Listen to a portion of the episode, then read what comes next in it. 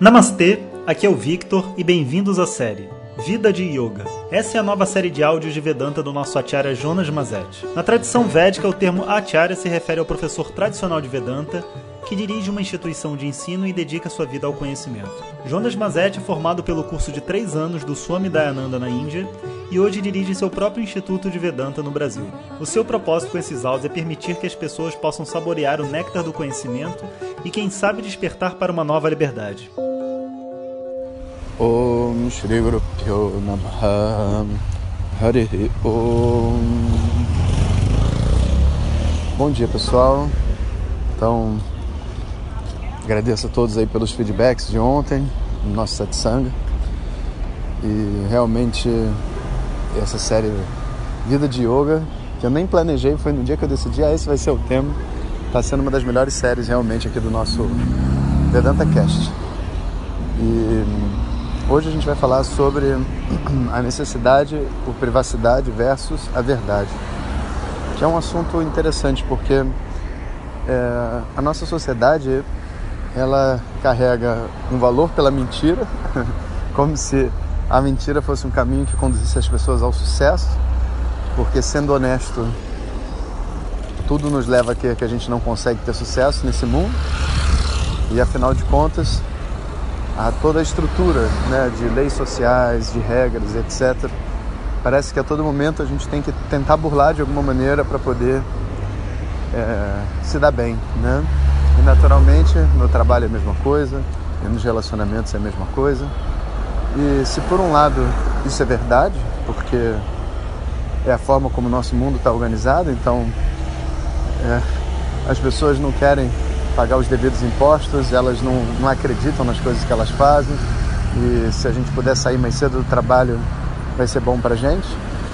Por outro lado, tudo isso tem um custo, que é assim: é, a conta sempre vem, sabe? Então, se eu saio mais cedo e etc e tal e não faço um bom trabalho, por mais que eu possa, vamos dizer assim, achar que tá tudo bem, Logicamente, eu não sou uma pessoa que vai aparecer como produtiva no meu trabalho. E no meu relacionamento eu não vou ter uma conexão profunda com a outra pessoa. E vai chegar uma hora que isso vai se voltar contra mim. E se não se voltar, eita caminhão.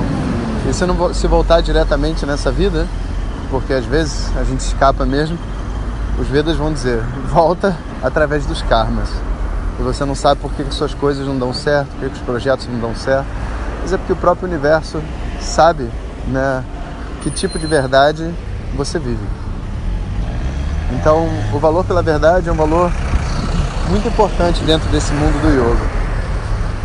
Agora, no mundo onde as regras são relativas e, e você não pode confiar nas pessoas, sabe? Eu diria que mais do que, entre aspas, o valor pela, pela, como é que assim, pela legalidade, né? Pelo pelas coisas serem é, corretas do ponto de vista das regras e dos, do convívio, a gente é mais importante o que a gente chamaria do valor pela moral, né? Uma moral e uma ética, porque por mais que você faça uma coisa que seja legalmente correta, se ela não for moralmente correta, você paga a conta.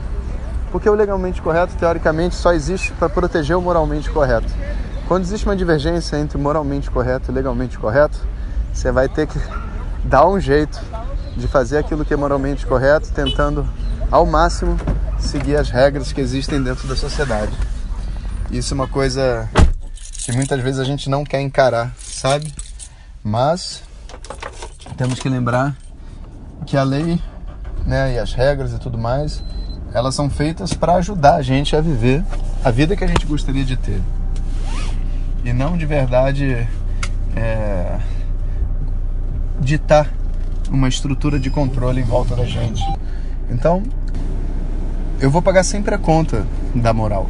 Eu não tenho como, porque é uma regra que existe dentro de nós e o mundo das leis ele foi criado para proteger a gente. Como se fosse assim, eu não quero me machucar, então eu tenho um conjunto de leis que me ajuda as pessoas a não me machucarem e eu a não machucar as outras pessoas, sabe? Então, no fundo, as leis deveriam ser nossas amigas, mas quando a lei fere a moral, é onde deveria entrar o papel do juiz, né, para estabelecer não o que está na lei, mas o que é, vamos dizer assim, o espírito por detrás da lei. E vê só, isso não é o que se diz no, no mundo jurídico. No mundo jurídico, o papel do juiz é que se faça cumprir a lei. Mas, na verdade, a gente precisa fazer que o correto, que o bem seja realizado dentro do mundo. Mas, como eu disse no título do, do áudio, né, o nosso propósito é estabelecer, nesse momento, a compreensão da privacidade e da verdade. Porque existe, por um lado, um valor pela mentira, existe, por um outro lado, uma é, não compreensão da importância da nossa privacidade. E todas as pessoas, elas precisam ter um conjunto de assuntos e de acontecimentos na vida dela que sejam só delas. E eu vejo muitos relacionamentos doentes onde as pessoas se obrigam a contar e falar todas as coisas, principalmente aquelas que eu não vou gostar. E na verdade isso vem de uma baita sensação de insegurança, sabe? Onde eu preciso ficar sabendo tudo que pode me ameaçar, todos os uh, as curvas que o relacionamento pode dar, que o trabalho pode dar, porque se eu não souber tudo isso, né, como que eu posso garantir que a outra pessoa vai ficar comigo, garantir que a outra pessoa gosta de mim? Então, na verdade, é porque a gente já desconfia disso logo de cara, né? E muitas vezes a gente não quer encarar isso. Sabe? Se a gente realmente confia na outra pessoa, eu diria que a gente nem vai querer saber de verdade o que, que a outra pessoa está fazendo ou o que, que a outra pessoa não quer nos contar. Porque se ela não quer nos contar, tem um motivo. Né? E, e é, bom, professor, mas e aí? Se a outra pessoa, sei lá, estiver me traindo, sabe? Bom, se ela estiver te traindo, não é uma questão, é uma questão de terminar, né? Não, a gente não, não vai entrar num processo de investigação ou de vamos dizer assim, desafiar uma pessoa que teoricamente está ali por, por, livre e espontânea vontade para estar comigo. Se ela não está por livre e espontânea vontade comigo, eu também não quero que ela esteja. Não, não, não quero criar regras para controlá-la. Né? Então, essa percepção do mundo, da, essa percepção do mundo do, dos relacionamentos de todos os tipos, como a verdade como tendo um pilar e ao mesmo tempo as pessoas tendo a sua privacidade, prevalece o que? A liberdade e a escolha, que é o que deveria realmente prevalecer em qualquer relacionamento, sabe? Então a vida de yoga é uma vida sustentada pela esse exercer da liberdade, o exercer do livre-arbítrio, o exercer da vontade, do desejo, né? E estar pronto para receber da outra pessoa o que ela tiver para contar para gente. Quando ela estiver pronta para contar, porque não é sempre, né, que a outra pessoa está disposta e pronta para contar. Mas quando ela tiver, ela vai contar. E quando eu contar, quando ela contar, eu vou poder receber aquilo e fazer o que eu quiser daquela informação. Enquanto ela não quiser contar, não é meu assunto. Super difícil, né, para uma pessoa carente, controladora, mas super natural para uma pessoa livre, né, que quer realmente confiar na outra pessoa. Você não tem como é, pedir para outra pessoa confiar em você se você não confia nela e vice-versa. Né? Então que a gente possa dar às outras pessoas a liberdade das suas próprias escolhas né? e que elas possam ter a privacidade delas e a vida delas e compartilhar conosco exclusivamente o que elas gostariam de compartilhar.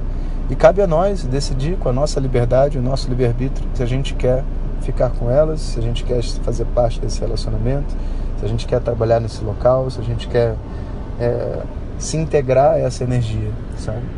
É muito custoso uma vida de controle mútuo, sabe? Dói muito. Não sugiro para ninguém.